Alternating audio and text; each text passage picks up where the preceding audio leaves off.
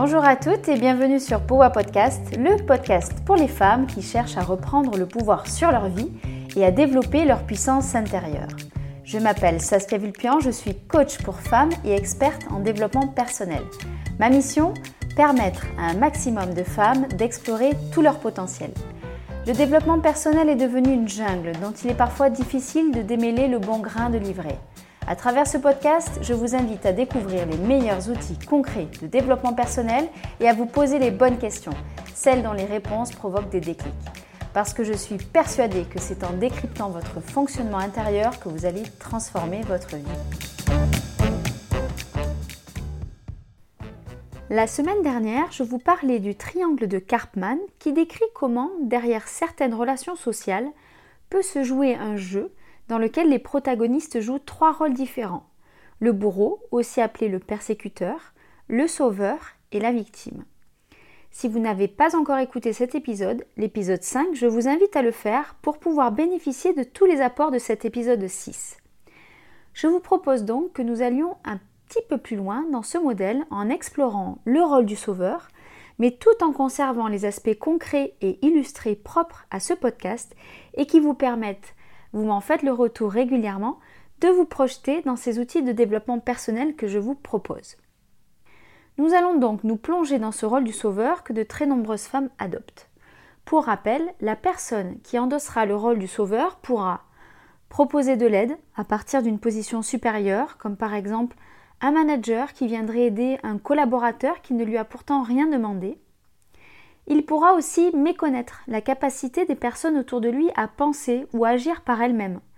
C'est parfois le cas de parents envers leurs enfants devenus jeunes adultes qui auront tendance à faire les choses à leur place, pensant que ce sera de toute façon mieux fait.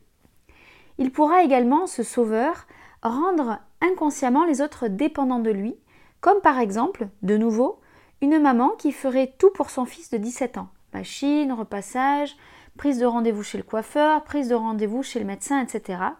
Ce qui pourrait le rendre, en partie, dépendant d'elle lorsqu'il ira faire ses études dans une autre ville. Dernière chose, la personne qui endosse un rôle de sauveur pourra attendre souvent un bénéfice pour l'aide qu'elle apporte. Ça passe par le fameux merci, mais pas seulement.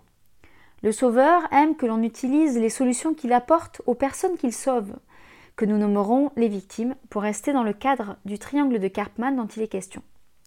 Je rebondis d'ailleurs sur ce dernier terme de victime que je viens d'évoquer. Une femme, qui prendrait régulièrement son rôle de sauveuse dans une ou plusieurs relations, va se retrouver logiquement face à une personne qu'elle considère devoir sauver. Si l'on reste dans le cadre du triangle de Karpman dont je parlais dans l'épisode 5, la sauveuse intervient pour sauver une victime de son bourreau. Petite précision, une même personne peut jouer le rôle du bourreau, de la victime et du sauveur, et changer de rôle en cours d'interaction. On va prendre un petit exemple pour éclaircir tout ça. Imaginons Michel. Elle est très proche de sa fille qui vient d'entrer à la fac. Elles ont toujours eu une relation assez fusionnelle qui oscillait entre amour et colère. Michel fait souvent des reproches à sa fille, elle la pense finalement incapable de gérer sa paperasse quotidienne seule et passe beaucoup de temps à lui demander si elle a envoyé tel papier à la fac ou à la mutuelle. À l'arrivée des vacances d'été, elle lui met sans cesse la pression pour qu'elle trouve un boulot d'été tout en lui disant que de toute façon elle s'y prend trop tard et qu'elle ne trouvera jamais. Là, Michel se place en bourreau. Sa fille, Caroline, est très affectée par les critiques de sa mère. Elle avait prévu depuis plusieurs semaines de chercher un, un travail pour cet été, mais elle a procrastiné tout en sachant ce que ça allait provoquer chez sa mère. Elle met finalement le fait qu'elle n'ait pas trouvé de travail sur le dos des recruteurs qui n'ont même pas pris la peine de lui répondre. Une fois ses cours terminés, elle revient donc chez ses parents pour les vacances. Elle se couche tard, elle se réveille à midi tous les jours et passe l'après-midi à regarder des séries, scroller sur son téléphone ou à téléphoner à ses copines. Elle râle de ne pas avoir trouvé de travail cet été et pourtant, elle ne continue pas ses recherches. En agissant ainsi, Caroline se place en victime, en victime du système, en victime de sa mère. Michel se sent alors appelé par la posture de victime de sa fille et endosse alors son rôle de sauveuse. Michel, qui passe donc de bourreau à sauveuse, va, sans demander à Caroline, passer plusieurs coups de fil à ses anciennes collègues de travail et va réussir, tant bien que mal, a décroché un poste de standardiste pour le mois d'août pour sa fille. Elle attend que sa fille la remercie largement pour ses efforts. Elle se dit que de toute façon, sa fille n'aurait jamais été capable de trouver un travail seule et elle contribue en fait là, Michel, par son intervention, à renforcer la dépendance de sa fille à son égard. Cette longue histoire entre Michel et Caroline vous illustre comment une même personne peut passer de bourreau à sauveuse. Mais bien sûr, il y a d'autres configurations qui sont possibles, on n'a pas le temps de les voir toutes. Si vous agissez régulièrement en sauveuse, vous considérez votre aide ou vos conseils comme bons, j'imagine, peut-être même que vous les considérez comme étant les meilleurs. Alors, il n'est pas question ici de juger de la qualité de ce que vous pourriez apporter aux autres, mais plutôt de leur portée.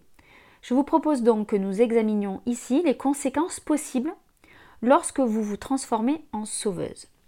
Premièrement, les conseils que vous donnez sont faits en lien avec votre propre cadre de référence, votre histoire personnelle, le milieu dans lequel vous avez évolué, les idéaux et mœurs de votre génération, etc.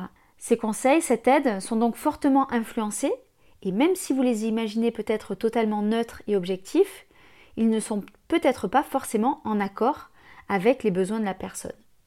La deuxième conséquence, c'est qu'on peut aller encore plus loin et se dire que l'aide que vous apportez est en lien avec ce que vous pensez de l'autre, c'est-à-dire ce que vous pensez l'autre capable de faire et de penser. Et donc avec le type de besoin que vous imaginez pour l'autre. Si on reste objectif et neutre, on peut aisément se dire que tout ça n'est que projection et idée, et que vous êtes peut-être très très loin de la réalité vécue par la personne concernée. La troisième conséquence d'adopter cette posture de sauveuse, c'est que en agissant sans cesse dans cette posture avec une même personne, ça peut lui renvoyer l'image qu'elle n'est pas capable de se débrouiller seule, et c'est d'ailleurs probablement ce que vous pensez dans le fond, sans toujours oser vous l'avouer. La quatrième conséquence, c'est qu'en agissant encore sans cesse en sauveuse, ça ne permet pas à l'autre d'être dans un fonctionnement d'essai-erreur qui favorise les apprentissages. C'est comme avec les tout jeunes enfants. Si nous faisons sans cesse la tour de cube à leur place, ils n'ont pas l'espace pour expérimenter, se tromper, ajuster apprendre, puis s'améliorer. Puis de nouveau, expérimenter, se tromper, ajuster, apprendre, etc. La dernière conséquence possible est finalement le dernier risque que vous prenez lorsque vous vous placez en tant que sauveuse, c'est de devenir si présente à l'autre que vous deviendriez envahissante et que de la sauveuse, vous pourriez même bifurquer et prendre le rôle du bourreau. C'est d'ailleurs ce qui se passe parfois lorsque la personne refuse l'aide du sauveur. Effectivement, le sauveur donne beaucoup de son énergie pour sauver l'autre, de l'énergie physique, mentale, il donne aussi parfois beaucoup de temps, et lorsqu'en face son interlocuteur refuse clairement l'aide, ou ne la saisit pas, ou ne remercie pas, ou fait le contraire de ce qui était prévu par le sauveur, eh bien ce dernier euh, va prendre la mouche et des émotions de colère vont survenir avec un sentiment de frustration, d'injustice, voire même de manque de respect. Ce passage de sauveuse à bourreau se retrouve par exemple dans le cas de Michel et sa fille Caroline. Si sa fille refuse le poste que sa mère a vaillamment trouvé auprès d'anciennes collègues, cette dernière pourra lui répondre Tu ne sais pas ce que tu veux, de toute façon tu es feignante, sans moi tu n'aurais jamais trouvé de travail, et tu te permets en fait de refuser.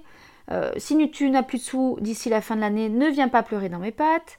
Ou encore, puisque c'est comme ça, finis la grasse mat, je vais te réveiller tous les matins à 8 heures pour que tu comprennes ce que c'est que de faire des efforts. À ce stade, vous vous demandez peut-être ce qui vous pousse ou pousse les sauveurs autour de vous à prendre cette posture. Voilà quelques hypothèses. Sauver l'autre, c'est lui donner du temps et de l'énergie. Temps et énergie que le sauveur n'a ensuite plus pour s'occuper de ses propres problèmes. Le sauveur ou la sauveuse pourra donc éventuellement faire cela, inconsciemment bien sûr, pour ne pas avoir à se pencher sur ses propres problèmes au quotidien, personnels ou professionnels. L'autre hypothèse, c'est que sauver l'autre, c'est aussi faire gonfler son estime de soi. Dans le cas de Michel et Caroline, Michel pourra penser Je suis celle qui lui a trouvé un travail. Ça permet donc d'avoir un sentiment de satisfaction personnelle que le sauveur ou la sauveuse pourrait peiner à s'offrir naturellement et à lui-même. Sauver, c'est aussi penser qu'on a le pouvoir de rendre les autres heureux. Alors, c'est valorisant, mais c'est finalement oublier leur propre responsabilité dans leur sentiment d'épanouissement. Parfois, sauver, c'est aussi éviter de se sentir coupable, de ne pas être intervenu pour apporter son aide. Mais ce qui est paradoxal derrière tout ça, c'est que la sauveuse ou le sauveur ne se sent pas forcément coupable de ne pas s'apporter d'aide à lui-même ou à elle-même. Une autre hypothèse est que la personne qui endosse un rôle de sauveuse évite un sentiment de solitude car l'autre devient dépendant d'elle. Si on revient sur Michel et sa fille, la dépendance de sa fille sur le plan administratif permet à Michel d'avoir une mission à accomplir auprès de cette dernière et donc de limiter euh, certains moments de solitude qui auraient pu être douloureux pour elle et qui pourraient par exemple faire émerger la question qui je suis quand je ne suis pas une mère pour ma fille? Voyons maintenant comment sortir de ce rôle de sauveuse. Vous pourriez commencer par identifier les déclencheurs qui vous poussent à prendre cette posture. Ça peut être euh, un collègue de travail qui souffle devant son ordinateur en râlant à voix haute, ou encore ce même collègue qui vient vous poser une question sur un sujet que vous maîtrisez. Ça peut être aussi un membre de votre entourage qui vous semble se laisser aller. Il pourra s'agir également de délimiter les responsabilités de chacun. Quelle est par exemple la part de responsabilité de Michel dans le fait que sa fille trouve, oui ou non, un job d'été? Et par là même, quelle est la responsabilité de Michel dans le financement des loisirs de sa fille de 18 ans? Une autre question pourrait être quelle est la responsabilité d'un manager dans les réalisations des tâches de ses collaborateurs? Le minimum est finalement de demander à la personne concernée si elle souhaite de l'aide ou non. Si la réponse est oui, il peut être intéressant de cadrer l'aide apportée pour éviter le risque de retomber dans un sauvetage en bonne et due forme. Par exemple, dans le cas de Michel, elle aurait pu demander à sa fille si elle souhaitait qu'elle active ses réseaux professionnels pour lui trouver un travail.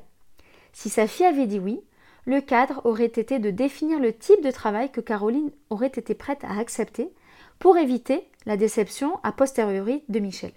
Dans certaines situations, il peut être également intéressant d'envisager une petite contribution à l'aide proposée lorsque cette aide est acceptée bien sûr. Fêter une victoire autour d'un verre, célébrer l'obtention d'un poste en allant au restaurant par exemple. Pourquoi faire ça? Eh bien pour éviter tout simplement que l'autre personne ait un sentiment de dette vis-à-vis -vis de vous. Également, si la proposition d'aide est acceptée, vous pouvez proposer d'aider sur une partie de la problématique, mais pas sur la totalité pour éviter de créer une dépendance dans la relation. Il est essentiel aussi de creuser les aspects lâcher prise, acceptation de l'autre tel qu'il est, mais également d'avoir l'humilité de croire que la solution que l'on propose n'est pas forcément la meilleure ou la plus adéquate. La dernière option pour sortir de ce rôle de sauveur et de changer de posture et d'adopter une posture symbolique de coach. Revenons quelques minutes sur cette posture symbolique de coach. Le coach est là pour poser des questions ouvertes pour accompagner l'autre à faire des choix en conscience. Il laisse à l'autre la responsabilité de ses choix et de sa vie, sans culpabilité et sans le sentiment d'être redevable. Le coach ne se sacrifie pas pour l'autre, il sait dire non quand c'est nécessaire et il est aussi bien sûr en mesure de demander à l'autre s'il accepte qu'il partage son avis ou un conseil. Il propose en fait, mais n'impose jamais. La dernière chose que je voulais vous dire avant d'aborder la mise en action de la semaine, c'est et si la personne a vraiment besoin d'aide, qu'est-ce qu'on fait? Eh bien, elle doit vous le demander, clairement, explicitement. Et votre intervention doit pouvoir permettre en fait un retour à l'autonomie de cette personne et non pas une dépendance. Pour la mise en pratique de la semaine, je vous propose d'explorer dans quel type de situation ou relation vous avez tendance naturellement à prendre cette posture de sauveuse. Vous allez trouver des exemples, j'en suis sûre. Puis vous allez vous poser les questions suivantes. Moi, je vous conseille de le faire à l'écrit. Que pensez-vous des capacités d'action et de réflexion de la personne que vous sauvez sans cesse? Quelle est votre part de responsabilité dans son bonheur et son bien-être? Quelles seraient les conséquences si vous arrêtiez de prendre cette posture de sauveuse avec cette personne? En arrêtant de vous occuper des autres, vous allez avoir davantage de temps pour vous. Quelles sont alors les choses dont vous allez pouvoir vous occuper maintenant? Et dernière question, comment pourriez-vous nourrir votre ego et votre estime de vous-même autrement qu'en sauvant les gens autour de vous? J'espère que ce nouvel épisode de Powa Podcast vous aura donné envie de faire bouger les lignes de votre quotidien dès aujourd'hui. Si c'est le cas, je compte sur vous pour m'aider à le faire connaître en suivant trois étapes. Mettre 5 étoiles sur votre plateforme d'écoute préférée, y écrire un commentaire et partager cet épisode auprès d'une femme dont vous êtes proche et qui pourrait y trouver de l'inspiration pour avancer. Si vous souhaitez aller plus loin, retrouvez-moi sur Instagram sur le compte Powa Project ou sur mon site internet powaproject.com pour prendre connaissance des places disponibles pour les coachings individuels ou les dates de lancement des coachings de groupe. À très bientôt!